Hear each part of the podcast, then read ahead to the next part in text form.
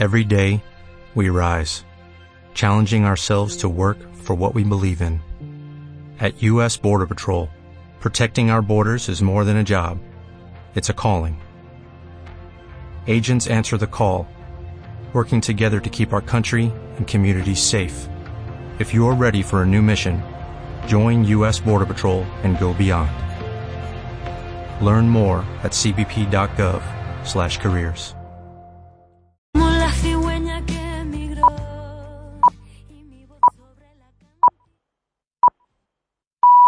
Son las 9 de la mañana. Radio Castilla-La Mancha. Servicios informativos.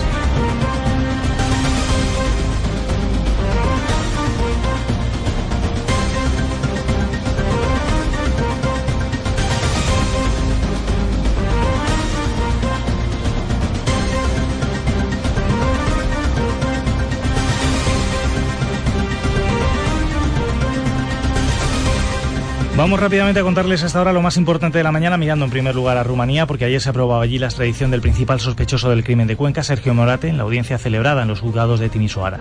Tal y como se esperaba, su abogada ya ha anunciado recurso, tiene hasta el sábado para hacerlo, alega que aquí en nuestro país el proceso no sería transparente e incluso apela a la posible inseguridad de Morate en nuestro país, algo que sin embargo no veía igual eh, quien ha estado con nosotros esta mañana, Luis Arroyo. En este caso, recordemos que es el director del Instituto de Derecho Penal Europeo Internacional de la Universidad de Castilla-La Mancha y presidente de la Sociedad Internacional de Defensa Social. Para él, las garantías del proceso en España son lógicas. Yo creo que está siendo modélico, porque va a haber menos derechos eh, en España que en Rumanía. Eso es, yo creo que, argumento de mal abogado. Será entregado a, España y aquí habrá que continuar la investigación. Y, y nuestro deber será hacer que se haga esa investigación y respetando esa autonomía que necesitamos eh, en los policías y en los jueces de que lleguen a convicciones. Arroyo también decía que el plazo para que Morate llegue a España depende ahora de la justicia rumana que podría decidir, no en los dos meses que tiene para ello, sino incluso un poco antes. Hablaremos acerca de todo ello cuando, por lo demás, hoy se va a hablar mucho de economía, de presupuestos, de dinero, de empleo, porque en concreto se va a presentar hoy, va a ser una de las previsiones del día, eh, la que fue una de las principales promesas de Emiliano García Paje en su carrera hacia la presidencia de Castilla-La Mancha. El anunciado plan de empleo que estará dotado con 200 millones de euros y en el que no solo va a participar el gobierno, sino también el resto de administraciones y agentes sociales. El mismo calificaba ayer este plan de ambicioso en Onda Cero. Vamos a aprobar un macroplan de empleo para dos años que pretende intervenir en más de 60.000 contrataciones. Y además no solo por la vía directa de los planes públicos a través de ayuntamientos, sino también con empresas, autónomos, con medidas muy específicas para mayores de 55 años, con medidas específicas para los chavales jóvenes. Eh, vamos a aplicar las medidas eh, eh, que tienen más consecuencias sociales, que son las laborales y las de empleo desde el primer minuto de la legislatura. También ha estado con nosotros hace unos minutos el secretario regional de UGT en Castilla-La Mancha, Carlos Pedrosa, que señalaba especialmente dentro de ese plan la importancia que va a tener para dos colectivos importantes, como son los jóvenes y los mayores de 55 años. Este plan atiende a dos colectivos en los que Castilla-La Mancha tiene algún triste récord ¿no? heredado de estos años. Uno de ellos es eh, los parados eh, jóvenes, el desempleo juvenil, que tenemos unas cifras desastrosas, y los, lo que supone para, en mi opinión, pues uno de los mayores dramas que tiene la sociedad española y de Castilla-La Mancha, que son los parados mayores de 55 años Vamos con los asuntos más importantes de carácter nacional e internacional, mirando en primer lugar a esos 14 detenidos entre España y Marruecos en una red de captación de yihadistas. Aquí en España, recordemos que los agentes de la Policía Nacional han llevado a cabo detenciones en San Martín de la Vega, en Madrid. Estamos pendientes, por tanto, de nuevos detalles al respecto. Y también pendientes hoy y mucho de las bolsas. Y es que ya saben que ayer eh, las de medio mundo vivieron un batacazo bastante monumental. De momento está siendo una noche de bastantes vaivenes. Han abierto los mercados asiáticos, todos lo hacían en rojo, sin embargo, poco a poco han ido recuperándose. De hecho, por ejemplo, Shanghái lo ha hecho, también lo ha hecho Tokio, que de hecho ganaba un 1,62% a media sesión, lo cual es importante. Veremos a ver qué pasa en la vieja Europa. Eh, son las 9 de la mañana, a esta hora tienen que haber abierto ya los mercados. Ayer el IBEX perdía un 5,01%, la mayor caída en tres años, perdía el umbral de los 9.800 y subía de forma importante la prima de riesgo. El motivo, el miedo a lo que puede ocurrir en China. Lo explicaba Miguel Ángel Bernal, profesor del Instituto de Estudios Busátiles de Madrid.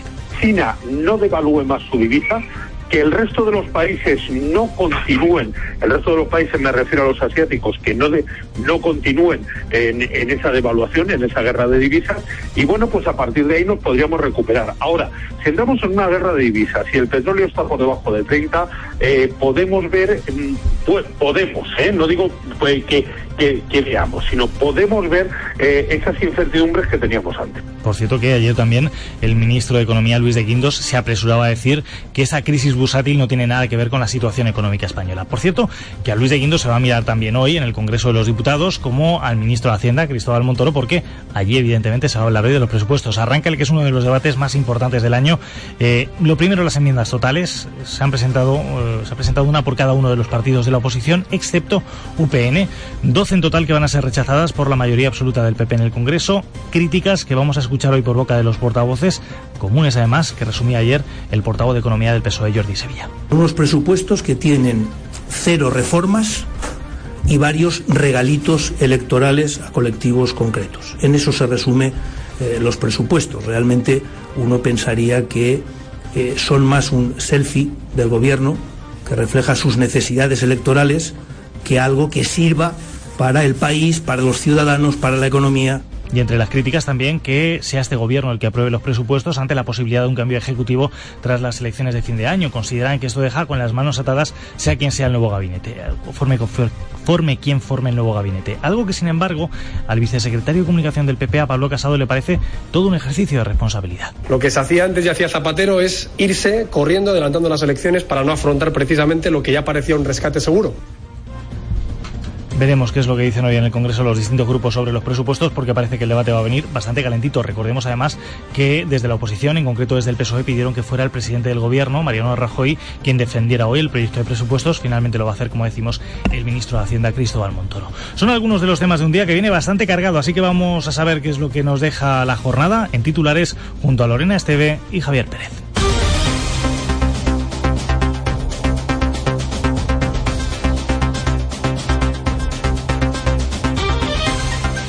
Más de 500 personas se manifestaban anoche en Sacedón, junto al embalse de Entrepeñas, en defensa del agua para los municipios ribereños del Tajo y contra el trasvase de este río a la cuenca del Segura. La concentración, convocada por la plataforma No al Trasvase, partió en una caravana de coches hasta Alcocer, que este verano está siendo abastecido de agua con cisternas. Accidente laboral en Drieves, Guadalajara. Un trabajador del cementerio perdía la vida al caerle encima una lápida mientras retiraba un árbol. El joven de 28 años eh, falleció en el acto. Y se abre el diálogo en la denominación de origen Valdepeñas para acordar nuevas normas de producción dentro del Consejo Regulador. Productores e industriales abogan por la transparencia de rendimiento y precio de la uva en las bodegas. Se comprometen a realizar una declaración mensual de las existencias antes de cada campaña. En unas semanas comienza la vuelta al cole y también los gastos para las familias. Se prevé unos 350 euros por alumno. El gobierno regional amplía la orden de ayudas para que los niños con menos recursos puedan acceder gratis a los libros de texto y también se compromete con la reapertura de las escuelas rurales de la región. En la provincia de Cuenca van a volver a funcionar más de 10 centros para que los escolares no se tengan que desplazar a otros municipios. Un juzgado de Bilbao suspende la chocolatada organizada a favor de los presos de ETA en las fiestas de Villar o Vizcaya. El juez considera que no respeta a las víctimas del terrorismo. El evento estaba programado para hoy por el ayuntamiento gobernado por Bildu. Se atiende así al recurso interpuesto por la abogacía del Estado a instancias del delegado del gobierno en el País Vasco. Y en deportes, Javi, rápidamente. Pues el Valencia busca hoy ser el quinto equipo español en la fase de grupos de la Champions. Para ello debe defender el 3-1 de la ida ante el Mónaco. En primera noche se cerró la jornada de liga con el Granada 1, Eibar 3. Nos quedamos con ello. Vamos a la VGT rápidamente a ver cómo se circula estas horas por las carreteras de Castilla-La Mancha. Israel Martínez, buenos días. Hola, buenos días. En estos momentos se circula muy bien por las carreteras de Castilla-La Mancha. No hay que destacar complicaciones importantes. Tan solo tengan en cuenta que la A3 en el kilómetro 134 en Villares del SAD hay que extremar la precaución en esta provincia de Cuenca en dirección a Madrid secuela de un accidente. No hay retenciones en la zona, no hay complicaciones importantes, pero conviene extremar la precaución porque todavía queda restos de ese accidente en ese punto. Lo haremos gracias Israel, 9 y 8 minutos. Vamos a saber también cómo se nos presenta para hoy el tiempo, qué previsiones tenemos. Aurora González, buenos días. Buenos días. Esta noche ha vuelto a hacer falta arroparse con la sábana y si salen pronto de casa van a agradecer la manga larga, pero las temperaturas van a ir subiendo hoy mucho más que ayer. Tendremos un ascenso en las máximas de 8 grados en algunos puntos y volveremos a máximas de 33, 34 grados. Por delante tenemos una mañana muy soleada con algunos intervalos nubosos al este. Por la tarde continuarán los cielos despejados, aunque crecerán algunos cúmulos en áreas montañosas, pero no dejarán agua. Nos quedamos con ello. Gracias, Aurora. 9 y 9 minutos con Pablo García en el control de sonidos. Tiempo de noticias en Radio Castilla-La Mancha. Informativo matinal. Radio Castilla-La Mancha. Javier Mateo.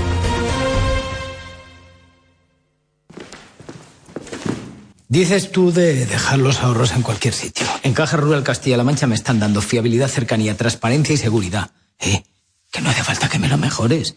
Igualamelo. Igualamelo y tienes cliente para toda tu vida. ¿Qué me dices del trato, pájaro? Sabía yo que no. No te canses. Como en caja de uno, en ningún sitio. Caja Rural Castilla-La Mancha. 50 años creciendo juntos. Servicios informativos. Radio Castilla-La Mancha.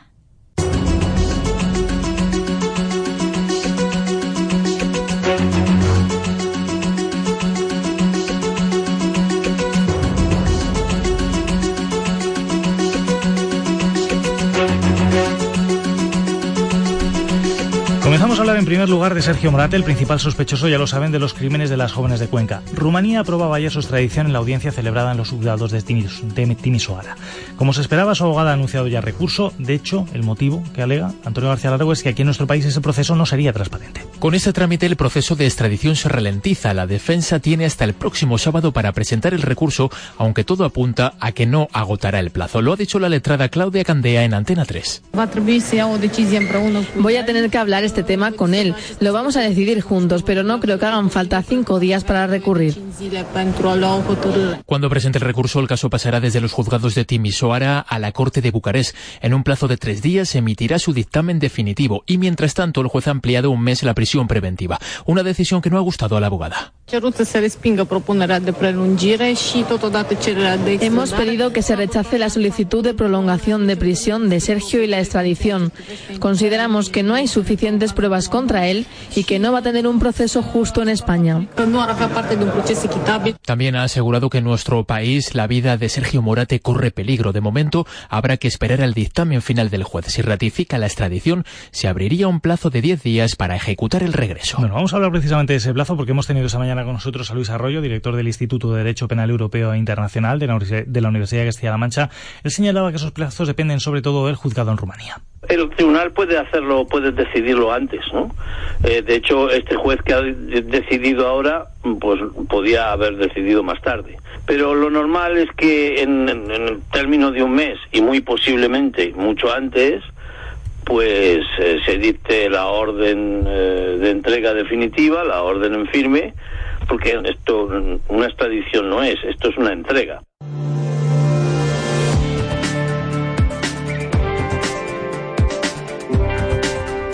Por otra parte, el Consejo de Gobierno aprueba hoy una de las principales promesas electorales de García Paje, el anunciado plan de empleo que va a estar dotado con 200 millones de euros. Es un plan que él mismo calificaba ayer en Onda Cero como ambicioso, Cristina Hoyos. Se trata de un plan de empleo destinado a dar trabajo a 60.000 parados de Castilla-La Mancha en los próximos dos años. Un plan de empleo ambicioso, según el presidente regional Emiliano García Paje, que va a estar dotado con más de 200 millones de euros. Ayudas al empleo no solo a través de planes públicos puestos en marcha a través de los ayuntamientos, sino que, según ha García Paje, diputaciones, empresarios y autónomos tendrán un papel importante. Lo explicaba en Onda Cero. Vamos a aprobar un macroplan de empleo para dos años que pretende intervenir en más de 60.000 contrataciones.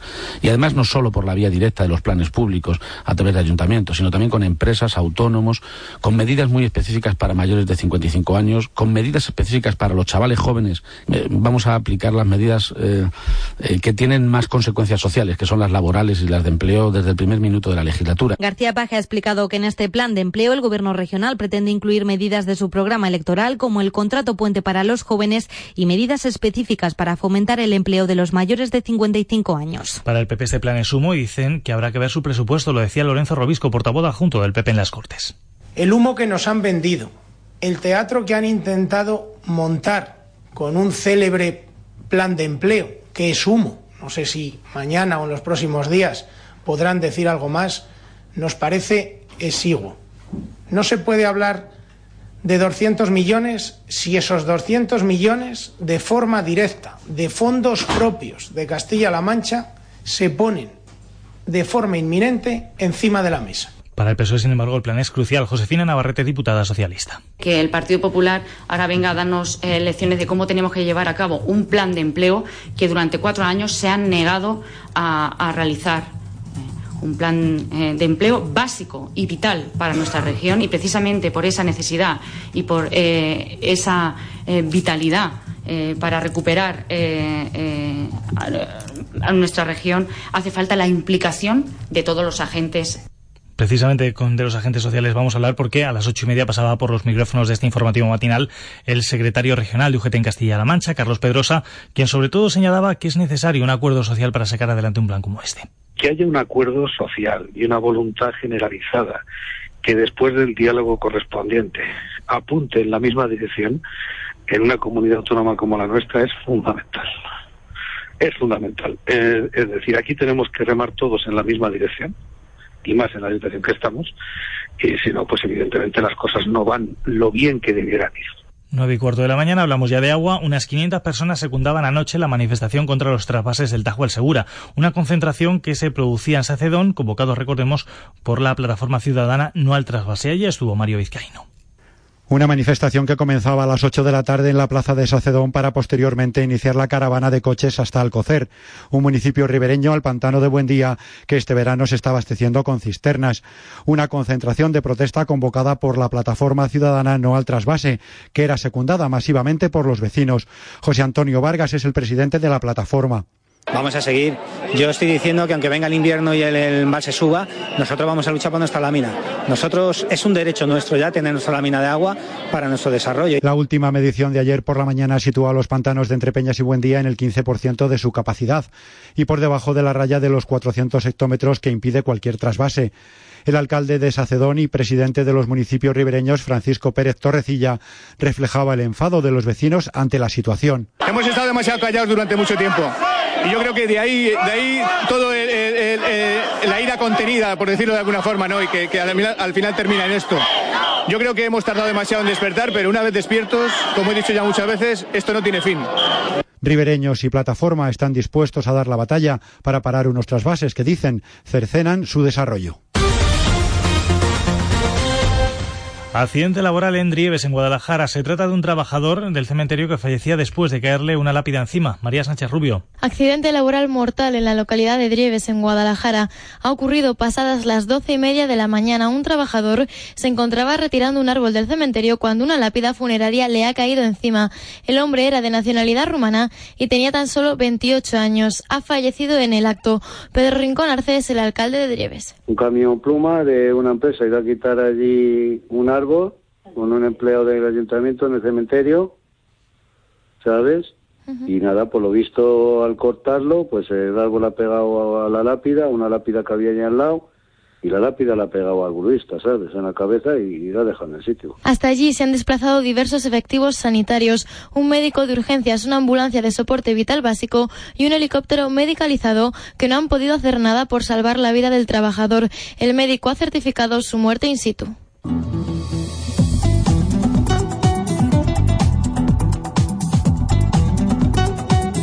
Llegamos ya al campo. Este lunes se reunían el consejero de Agricultura, Francisco Martínez, y los representantes de las organizaciones agrarias que demandan unas nuevas formas de producción dentro del Consejo Regulador de la denominación de origen Valdepeñas.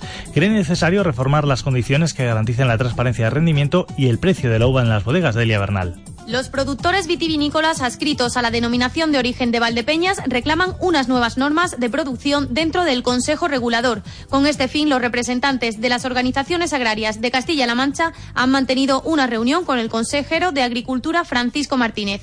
Uno de los asistentes a este encuentro, Ángel Carmelo Simón, representante de Asaja, asegura que los agricultores están esperanzados. Venimos eh, muy motivados porque el consejero da confianza en que esto se pueda solucionar, que al final es lo que queremos evitar, un conflicto. Lo que sí tiene que haber es una voluntad, además de diálogo, de llegar a acuerdo. Y, yo creo que, eso todavía dista mucho, ¿vale? En la denominación de origen Valdebeñas.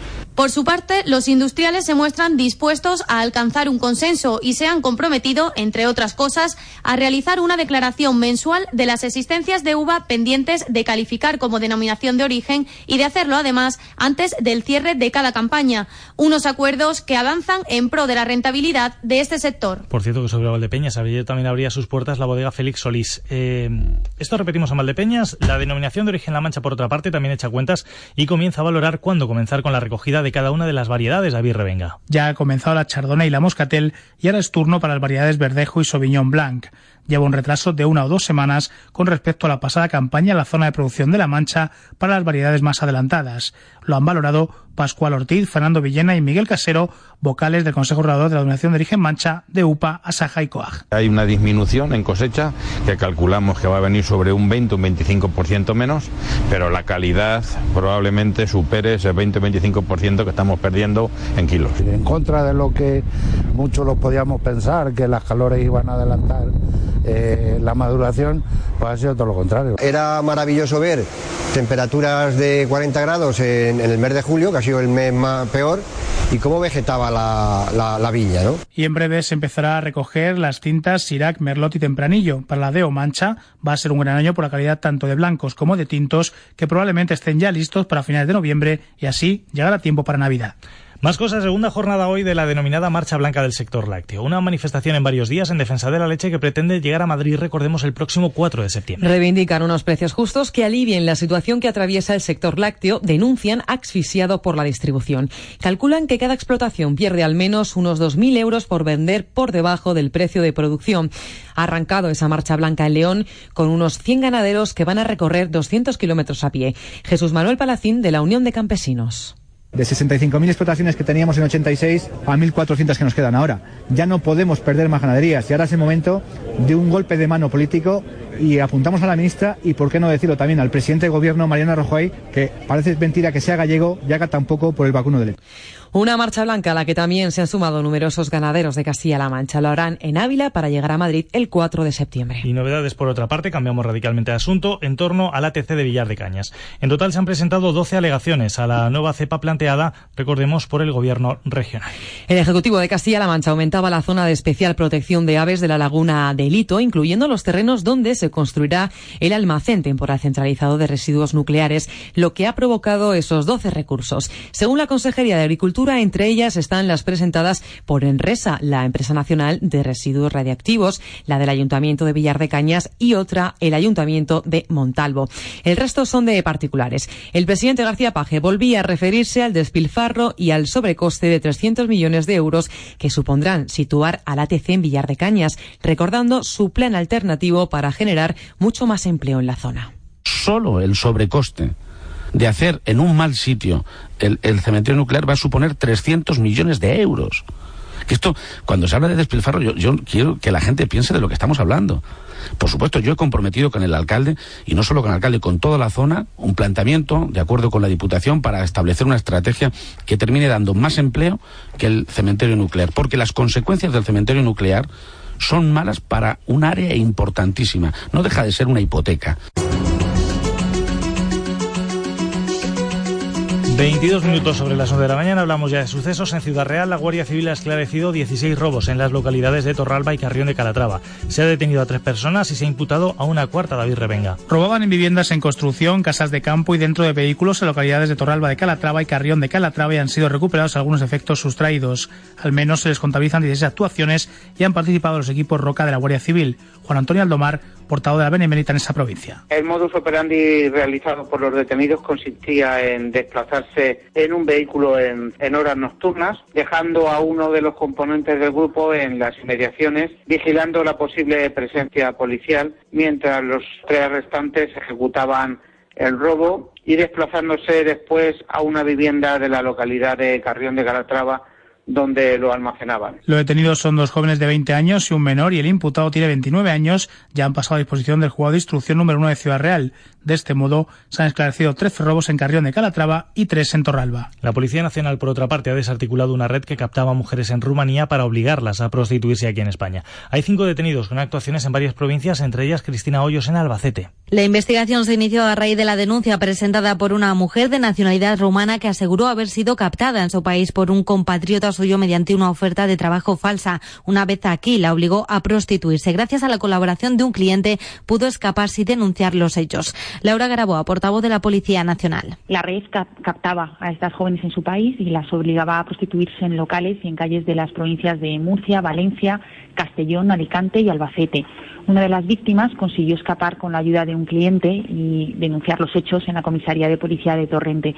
Además, los agentes han liberado a otras siete jóvenes que estaban siendo explotadas. A raíz de esta denuncia, la Policía Nacional ha desarticulado esta organización de proxenetas. Hasta el momento hay cinco personas detenidas. 9.24 minutos. Vamos ya con la información nacional e internacional.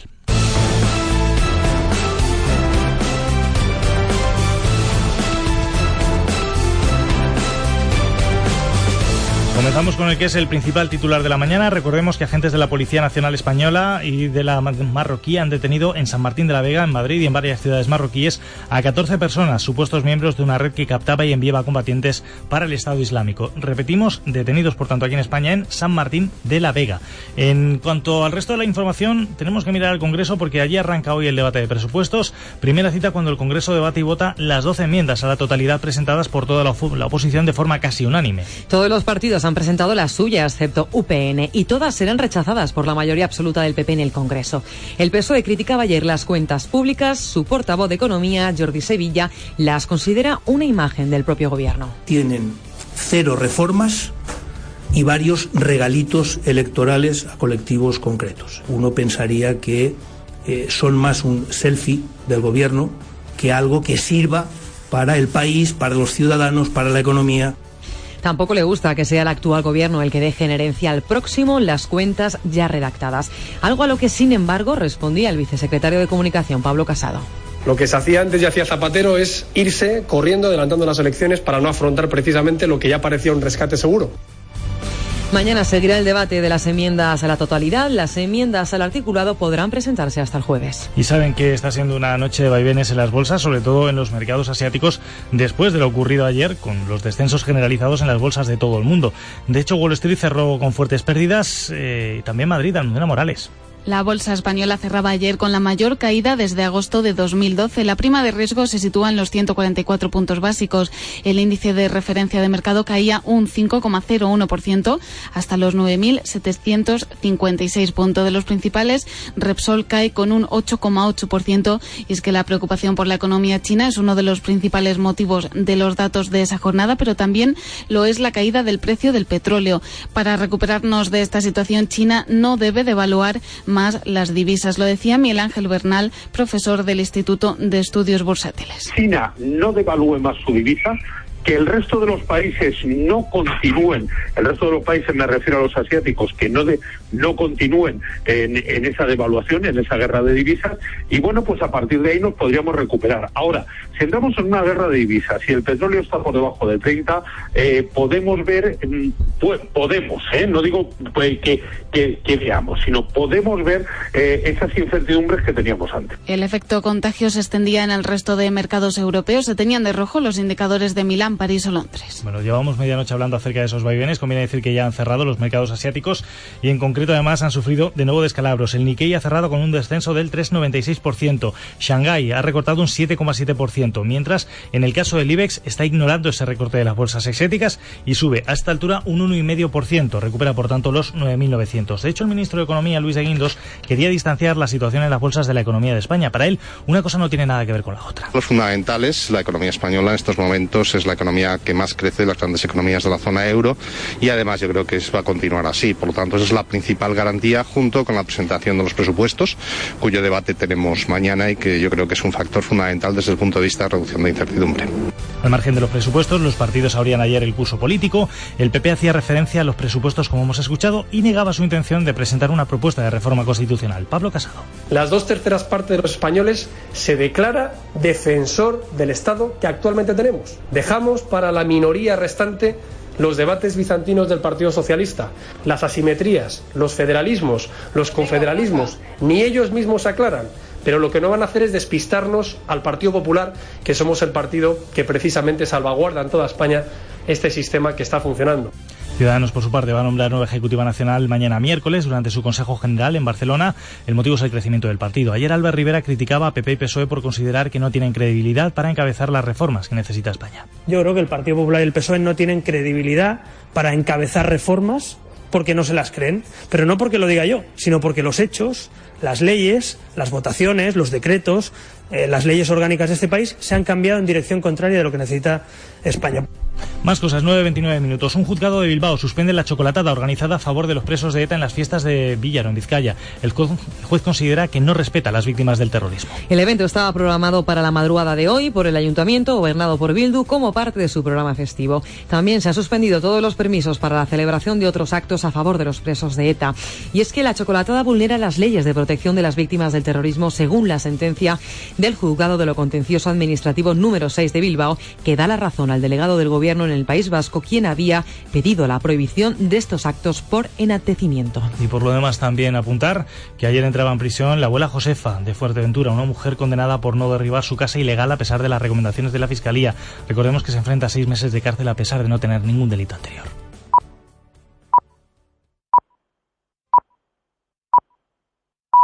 Llegamos a las nueve y media de la mañana.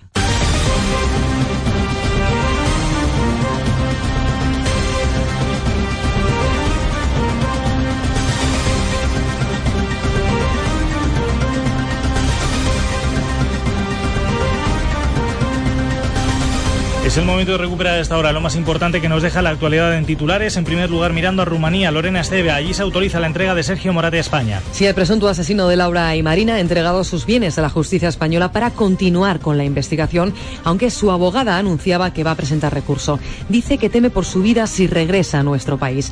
De los plazos y de cómo se desarrolla el proceso, hemos hablado en este informativo con Luis Arroyo, director del Instituto de Derecho Penal Europeo de la Universidad de Castilla-La Mancha. El tribunal puede hacerlo puedes decidirlo antes, ¿no?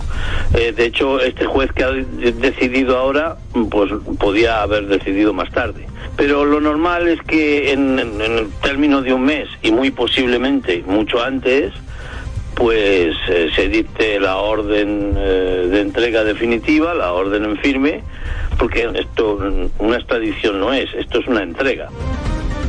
Será la previsión del día. Mileno García Paje presenta hoy el Plan Regional de Empleo. Y ya conocemos algunas líneas maestras. Tendrá 200 millones de presupuesto, será a dos años vista y con la intención de proporcionar trabajo a 60.000 desempleados. El presidente de la región detallaba en Onda Cero el objetivo de este proyecto. Y además no solo por la vía directa de los planes públicos a través de ayuntamientos, sino también con empresas, autónomos, con medidas muy específicas para mayores de 55 años, con medidas específicas para los chavales jóvenes. Eh, vamos a aplicar las medidas eh, eh, que tienen más consecuencias sociales, que son las laborales y las de empleo desde el primer minuto de la legislatura. Medio millar de personas alzan la voz contra el trasvase Tajo Segura. Convocados por la plataforma ciudadana Anual Trasvase, recorrieron la distancia que separa Sacedón de Alcocer en el entorno de los municipios ribereños. Los embalses de Entrepeñas y Buendía se sitúan en el 15% y por debajo de los 400 hectómetros cúbicos. José Antonio Vargas, presidente de la plataforma, Francisco Pérez, alcalde de Sacedón. Vamos a seguir. Yo estoy diciendo que aunque venga el invierno y el, embalse suba, nosotros vamos a luchar por nuestra lámina. Nosotros es un derecho nuestro ya tener nuestra lámina de agua para nuestro desarrollo. Hemos estado demasiado callados durante mucho tiempo y yo creo que de ahí, de ahí todo la ira contenida, por decirlo de alguna forma, ¿no? y que, al final termina en esto. Hablamos de un accidente laboral. Fallece un trabajador del cementerio de Drieves, en Guadalajara. Le cayó una lápida encima cuando realizaba diferentes labores en el Campo Santo. Tenía tan solo 28 años. Explicaba lo ocurrido Pedro Rincón Arce, alcalde de Drieves. Un camión pluma de una empresa iba a quitar allí un árbol con un empleado del ayuntamiento en el cementerio, ¿sabes? Y nada, por lo visto al cortarlo, pues el árbol ha pegado a la lápida, una lápida que había ahí al lado, y la lápida la ha pegado al gruista, ¿sabes? En la cabeza y, la deja en el sitio.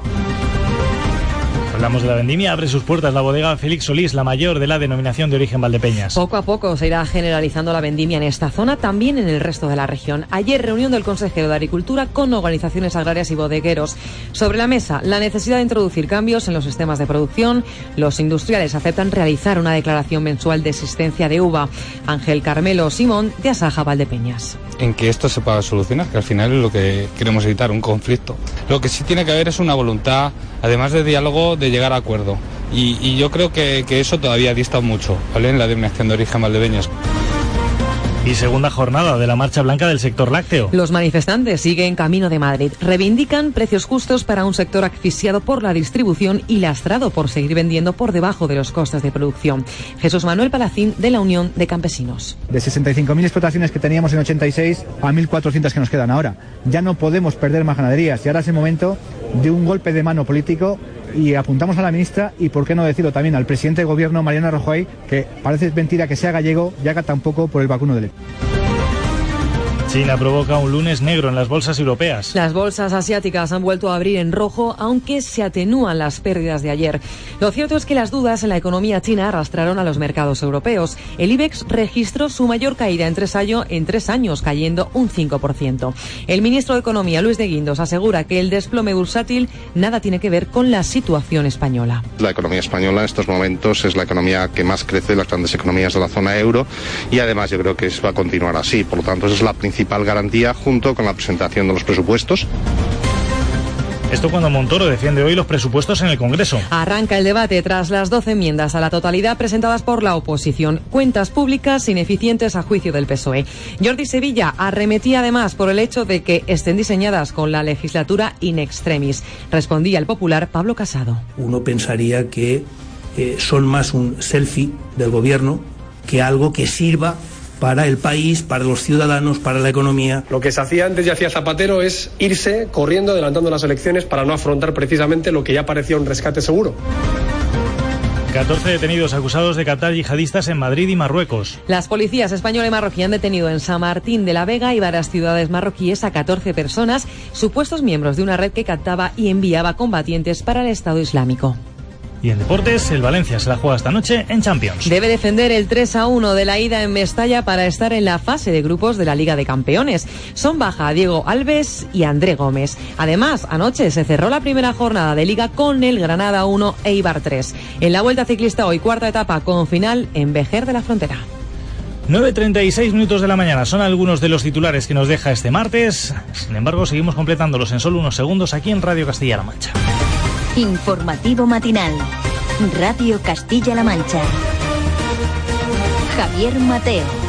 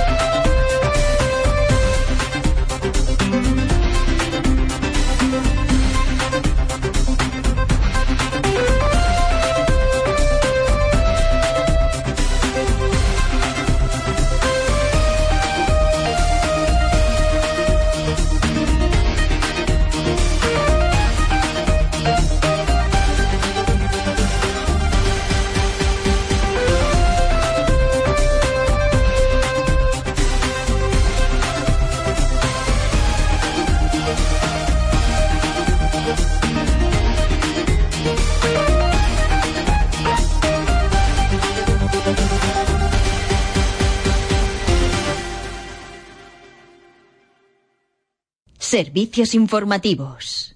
Radio Castilla-La Mancha. Tal y como les decíamos, esta mañana estamos pendientes de la presentación de las líneas maestras de ese, de ese plan, eh, plan de empleo anunciado por el Gobierno de Castilla-La Mancha y que ayer el propio presidente García Paje definía como ambicioso. Recordemos, 200 millones de euros de presupuesto.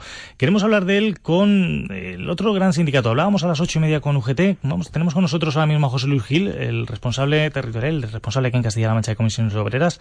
Señor Gil, muy buenos días. Buenos días. Decíamos que evidentemente estamos hablando de un plan de empleo de los más ambiciosos que se han presentado durante estos últimos años. ¿Cuál sería su opinión? ¿Sería una, uno de los puntos más importantes a tener en cuenta o digamos que serviría casi como punto de partida para llevar a cabo nuevas políticas? Es el plan de empleo más necesario para Castilla-La Mancha. Hay que tener en cuenta que llevamos cuatro años reivindicando la necesidad de dar cobertura a la gente que se queda sin empleo y sin ningún tipo de prestación y el gobierno anterior pues ha hecho oídos sordos. ¿no? Este momento es un momento especialmente positivo porque el gobierno que apenas lleva dos meses eh, ejerciendo como tal ha tenido la sensibilidad de reconocer la necesidad y de poner medidas en marcha. Yo creo que este plan de empleo, plan de choque, diría yo, va a dar respuesta a esas demandas tan sentidas y tan necesarias que hemos venido manifestando en las condiciones obreras. Hay 120.000 personas en Castilla-La Mancha sin cobertura y creo que es de justicia que lo primero que hay que hacer es a la gente darle una respuesta para que pueda transitar con dignidad en tanto que tenga empleo. Y por eso insistimos, venimos eh, reivindicando de manera constante y permanente, y creo que con razón, que esta gente no se puede quedar tirada. Y creo que el Gobierno ha tenido el mensaje. Hemos tenido ocasión de discutir previamente con el Gobierno de Castilla-La Mancha las líneas maestras del plan de choque. Y por tanto, en el día de hoy, que se aprobará en el Consejo del Gobierno esas líneas maestras, y en los próximos días perfilaremos los detalles que quedan pendientes, eh, dará respuesta, como digo, que es lo fundamental a la gente que está sufriendo en Castilla-La Mancha, que son demasiados. Plan especialmente mm, dirigido a jóvenes y a parados de más de 55 años.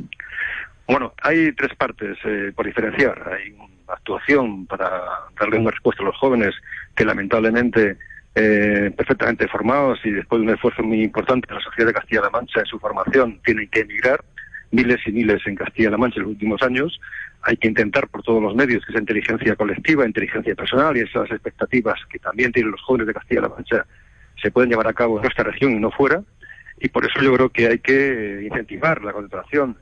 Puente es una buena idea, todo tipo de iniciativas que habrá que constatar en los próximos días para que su puesta en marcha sea efectiva a partir de septiembre-octubre y que, en definitiva, el objetivo fundamental que es que los jóvenes tengan una oportunidad de que sea en Castilla-La Mancha se pueda concretar. Y también es verdad que hay un colectivo eh, especialmente castigado por la crisis, que son los mayores de 55 años, que tienen muy difícil, muy difícil reincorporarse al mercado de trabajo y creo que es de justicia que se le dé alternativas, primero para intentar por todos los medios que vuelvan a reinsertarse en el mercado laboral y en todo caso que puedan transitar con cierta tranquilidad si esto no ocurre. Pero fundamentalmente el plan de choque, que es una parte central de este plan de empleo, va dirigido a las 120.000 personas que no tienen ningún tipo de cobertura, sean jóvenes o mayores, da igual. Decía en este, hace unos minutos, eh, sobre todo en este caso, señor Gil, que mm, ustedes han formado, que se, han hablado ya con el gobierno acerca de este plan, eh, que van a seguir hablando durante los próximos días. Todavía queda mucho por perfilar, por decirlo así. ¿Falta un letra pequeña por ver? No, yo creo que queda lo, la, puesta en pie de este, de este plan. Yo creo que las ideas fuerza, los elementos fundamentales están eh, resueltos. Hay plena coincidencia con el gobierno de Castilla-La Mancha en la necesidad de aplicarlo y aplicarlo pronto, pero lógicamente esto hay que desarrollarlo vía órdenes y esas órdenes tienen que tener un articulado que además de garantías y que realmente vaya a las personas, a los perfiles que lo necesitan, a las personas que tienen ahora mismo una dificultad extrema. Hay mucha gente que lo pasa mal, es verdad, pero hay grados y hay ahora mismo gente que ya no puede esperar más. A esa gente es a la que hay que llegar primero y por eso hay que perfilar bien y acertar en las prioridades. ¿Hacía falta que volvieran a hablar los agentes sociales con el gobierno para poner en marcha un plan así? Ha sido un gravísimo error dejar de hablar con el gobierno o que el gobierno dejara de hablar con los agentes sociales para Castilla-La Mancha, porque no es solamente que los sindicatos mayoritarios estemos a margen, es que la gente que peor lo pasa no tiene alternativas.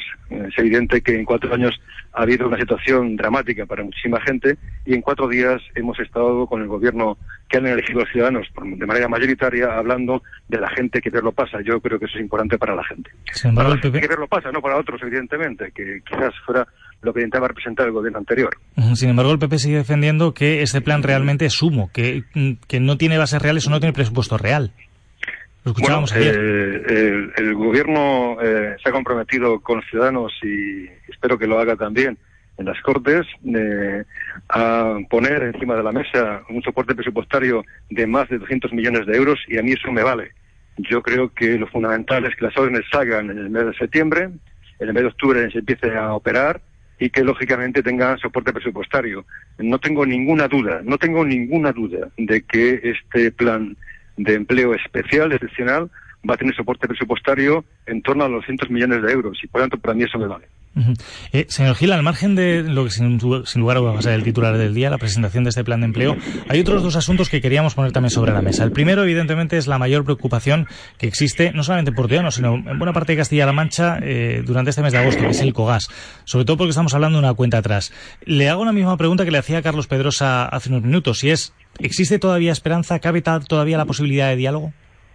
El sentido común tiene que abrirse de paso y lo primero que hay que hacer es eh, eh, suspender la decisión de la empresa de despedir a las contratas. Ahí hay 110 trabajadores que llevan muchísimos años trabajando en el COGAS, que el día 1 de septiembre, por decisión unilateral de la empresa, van a dejar de hacerlo y creemos que esa decisión es errónea. Eh, hay que suspender esa decisión, hay que aplazar eh, la paralización de la eh, empresa en todos sus eh, aspectos, también la producción, y lógicamente re- reintegrar a los trabajadores de las contratas para que el COGAS tenga futuro. Eh, hace unos días escuchaba una propuesta que hacía un grupo, un grupo político, un partido político en Castilla-La Mancha en relación con el COGAS. Ellos se referían a que había que eh, regionalizar eh, el COGAS. Bueno, yo creo que esa idea puede tener sus aristas, pero lo que hay que ir es al fondo del problema. El fondo del problema es que hay que nacionalizar las eléctricas en este país para que un sector como ese, que es muy importante, estratégico, no esté bur de los mercados de los intereses de unos pocos. Creo que es fundamental para el futuro del COGAS, como para el futuro de las eléctricas en general, que el sector eléctrico sea un sector nacionalizado, por cierto, como son los países más avanzados, por ejemplo Francia. Yo creo que es un tema de fondo, un tema importante, pero en tanto que eso ocurre, el COGAS tiene que seguir funcionando porque tiene posibilidades y además es una experiencia eh, europea y yo diría que mundial de una central de ciclo combinado que es pio- pionera y que además eh, tiene posibilidades reales de un desarrollo distinto de alternativas eh, limpias.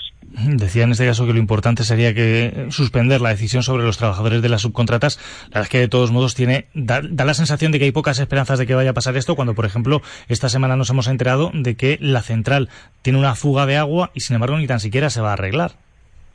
Yo creo que hay que seguir eh, haciendo las, a- a- en fin, las reparaciones que sean precisas para que la central eh, siga funcionando y además eh, en estándares de seguridad para que no haya riesgo para nadie, menos para los trabajadores que están allí. Por tanto, ese tipo de actuaciones eh, parece poco presentable. Yo creo que no hay ninguna razón para que eh, se deje la actividad y mucho menos para que el día uno salgan 110 trabajadores que han dado eh, vida al Cogas en Puerto Llano y que además tienen una ligazón con la ciudad de Puerto Llano muy intensa. ¿no? Yo creo que Puerto Llano entiende perfectamente lo que son las luchas obreras, ha sido pionera en muchas de ellas y lógicamente este conflicto, si no hay sentido común, habrá una respuesta en la calle como ha habido en otras ocasiones. Y luego el otro gran asunto que tenemos sobre la mesa estos días, evidentemente, es la vendimia, señor Gil, sobre todo porque estamos a punto de que se generalice. De hecho, Comisiones Obreras eh, presentaba hace unos días los datos que ellos tienen de previsiones, sobre todo en este caso de jornales y jornaleros, por decirlo así. Eh, ¿Se mantienen esas previsiones? ¿Creen que es posible que se alcancen las cifras de otros años?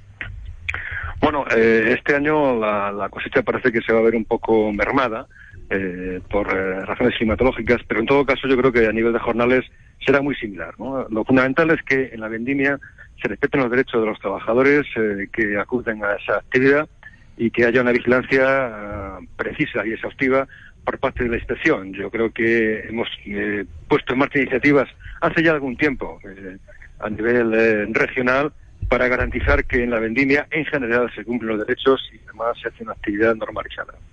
Pero, sea como sea, estarán pendientes de, de los detalles. Me imagino que habrá novedades de aquí a que se generalice a primeros de septiembre, ¿no? Perdón, perdón, no he escuchado. No, iba a decirle que eh, estamos a la, a la espera de que se generalice. Imagino que habrá más detalles, nuevos detalles conforme se vaya acercando la fecha, ¿no? Sí, sí, sin duda, claro, sin duda. Ahora hay una... eh, Se ha iniciado hace unos días apenas la actividad, el grueso será la primera quincena de septiembre y será donde hay un volumen de empleo y por tanto un mayor volumen de problemas. Pero yo creo que eh, tanto comisiones obreras como también la Inspección de Trabajo, que tiene un papel encomiable que yo quiero valorar y destacar en este momento, va a estar muy pendiente de lo que ocurra en todos los tajos y por tanto creo que va a haber garantías de empleo de calidad y que la vendimia será eh, bueno, pues espero que una buena cosecha y que nos permita tener un producto competitivo en el mercado. Con ese deseo nos quedamos, señor Gil. Agradecerle que haya estado con nosotros esta mañana. Muchas gracias, es un placer. Encantados, muy buenos días. Buenos días. 9.48 minutos de la mañana, seguimos adelante, todavía tenemos algunas referencias importantes. ¿Sabes que hay una forma diferente de comer pescado? ¿Ah, sí? Sí, se llama Kiele, con todo el sabor, con omega 3 y alto leico. Busca los productos Kiele y encontrarás esa fuente de vitaminas y minerales que tu cuerpo necesita. Ya sabes, Kiele, muy rico, muy sano y muy saludable. Búscanos en supermercados, tiendas tradicionales y gourmet. Ya lo sabes. Kiele y disfruta el pescado. Radio Castilla-La Mancha. Informativos.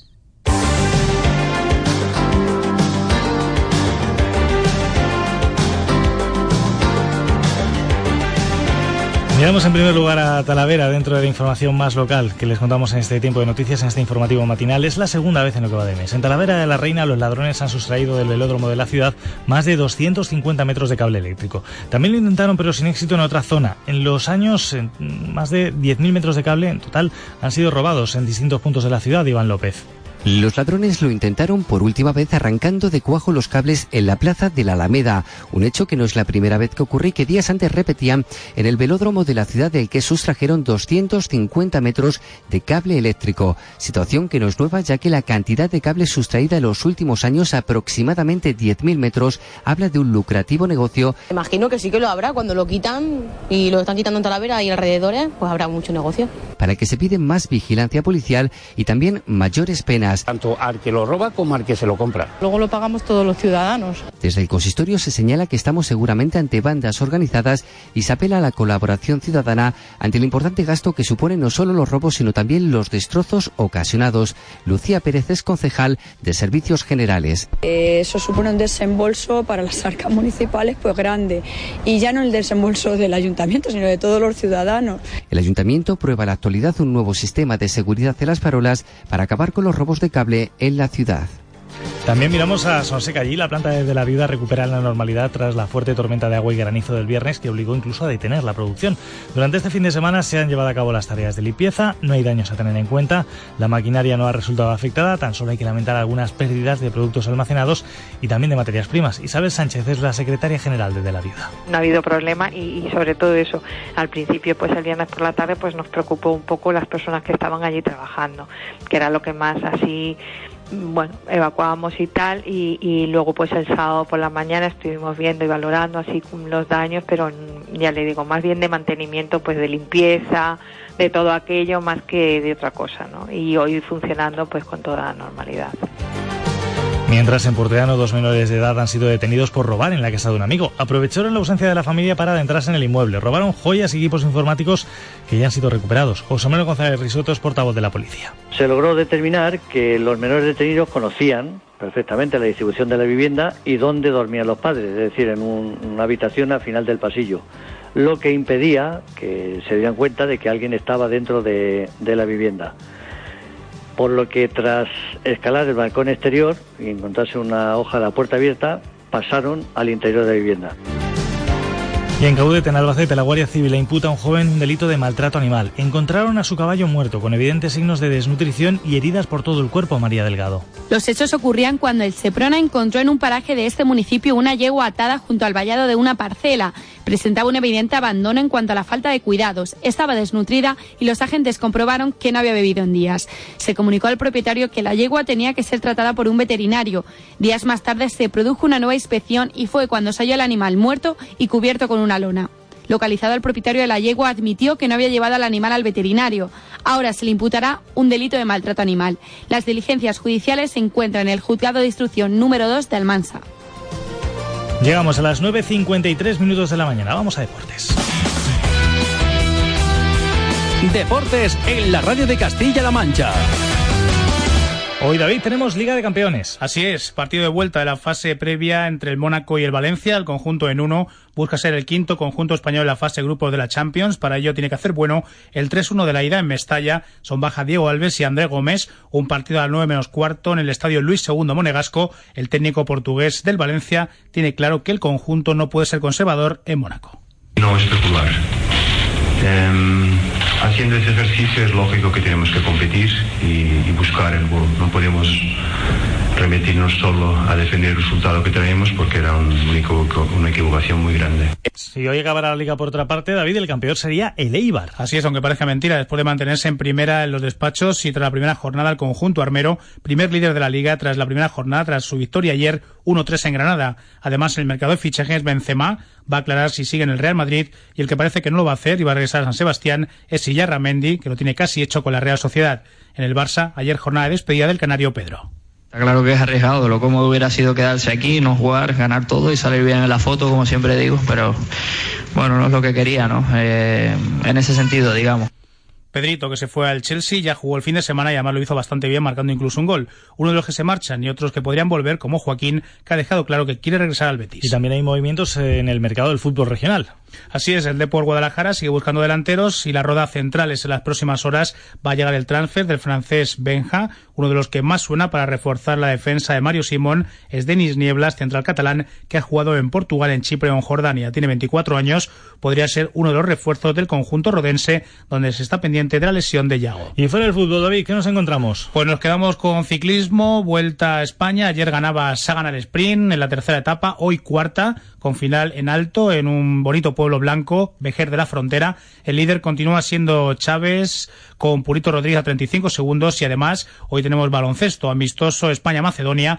Desde hoy pendientes también de los mundiales de judo en Astana. Tenemos a un castellano manchego al talaverano, Adrián Nacimento, que compite en más de 81 kilos. Nos quedamos con él a ver qué es lo que hace porque desde luego le tenemos que desear bastante suerte. Adrián Nacimiento, que le he convertido yo casi en portugués o en brasileño. Adrián Nacimiento, que me falta decir nacimiento casi. No, nacimiento. Es nacimiento, dicho queda. Y a ver si viene con alguna medalla. Veremos a ver, desde luego.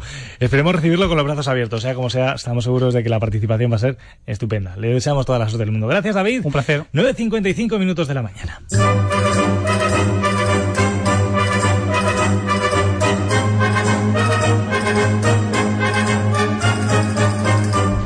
Y ya están a la venta los nuevos abonos para la Feria Taurina de Albacete. Desde primera hora de la mañana se están formando colas e incluso se han agotado los abonos más asequibles, Daniel Marrón. Algunos se habían traído la silla preparados para una larga espera. Estoy aquí de, la- de las 3 de la madrugada, ¿eh? Y no dormí esta noche pensando en, en el abono. Pero al final, para muchos, esa espera ha sido en vano. En hora y media se han agotado los abonos reducidos, los destinados a jubilados jóvenes o desempleados. Nos hemos quedado en la puerta. Aquí aguantando toda la santa la noche. La noche aquí. Toda la santa la noche para ver ahora. Que lo vayamos en la Estamos en puerta. El resto, eso sí, ha podido comprar los abonos con más tranquilidad, abonos ya sin descuentos y mucho más caros, pero les permitirá ir a todos los festejos de la feria, aunque ya tienen marcado en rojo algún que otro día favorito.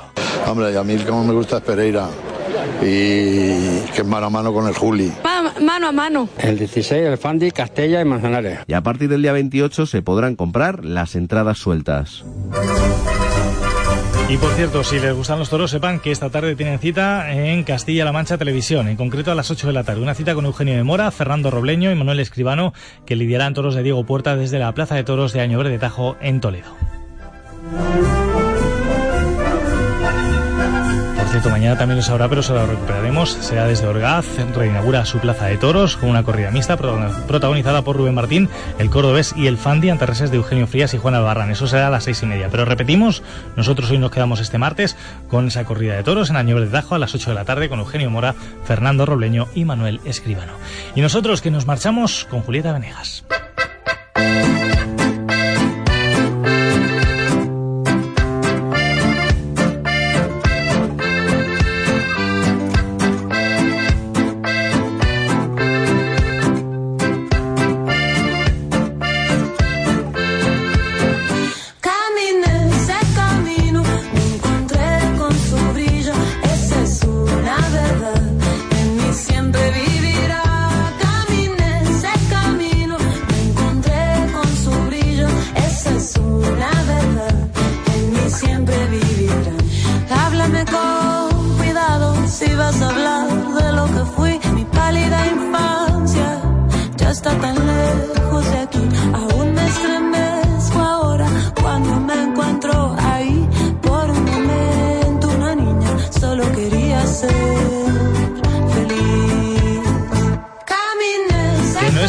A Julieta Venegas por porque sí, sino porque hoy martes publica su nuevo disco que se llama Algo Sucede, que sale a la venta en nuestro país y que dicen que es una perfecta continuación del anterior. Así que deseándole mucha suerte en este recorrido que emprende hoy, a pesar de que esta canción ya llevamos escuchándola algunas semanas, nos vamos a marchar.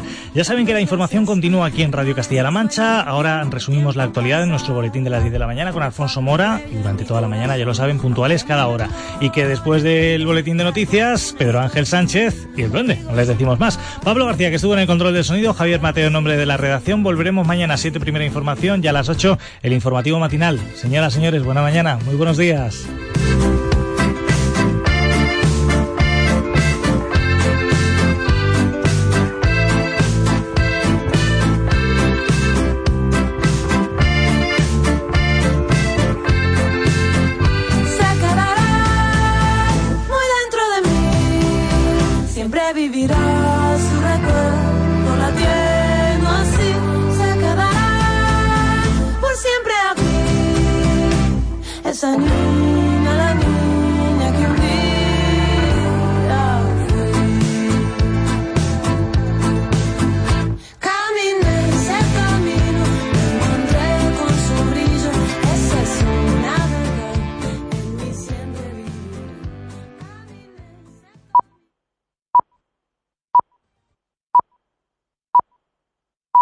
Son las 10